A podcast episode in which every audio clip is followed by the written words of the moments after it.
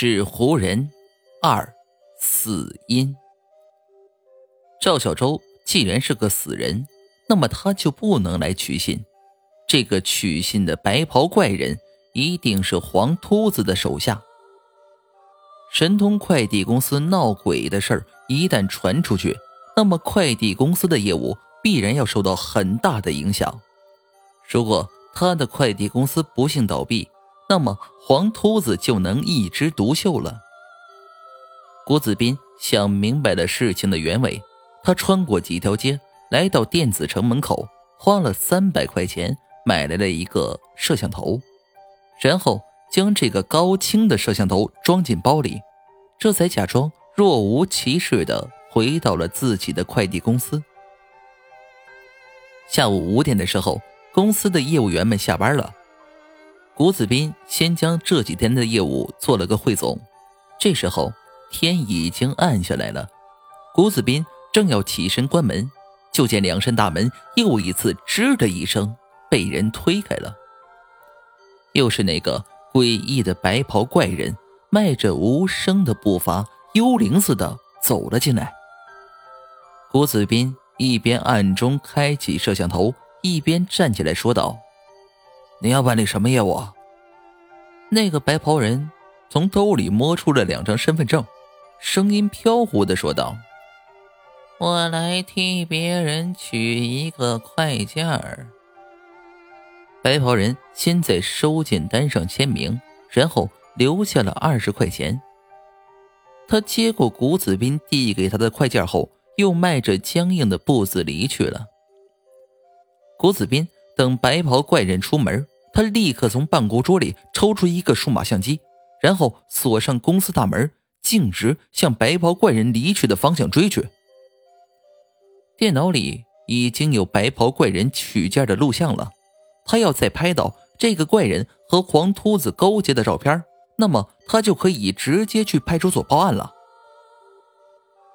那个白袍怪人在路灯下的影子时长时短。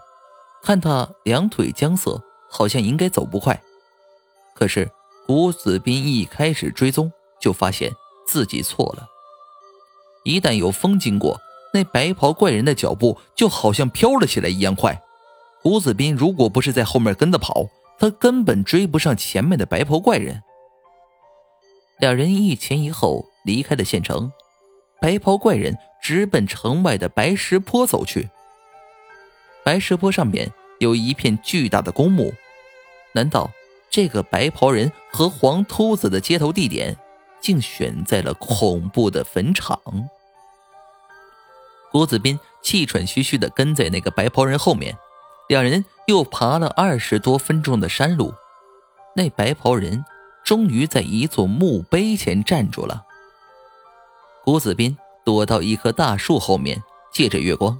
他将数码相机的镜头对准了那个白袍人，可是他想象中的黄秃子并没有出现。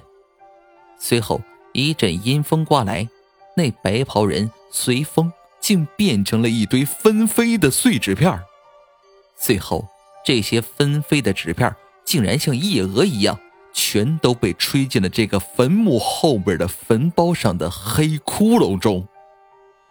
那个快件。被风吹到了天上，翻了几个跟头后，竟啪嗒一声落到谷子斌的脚下。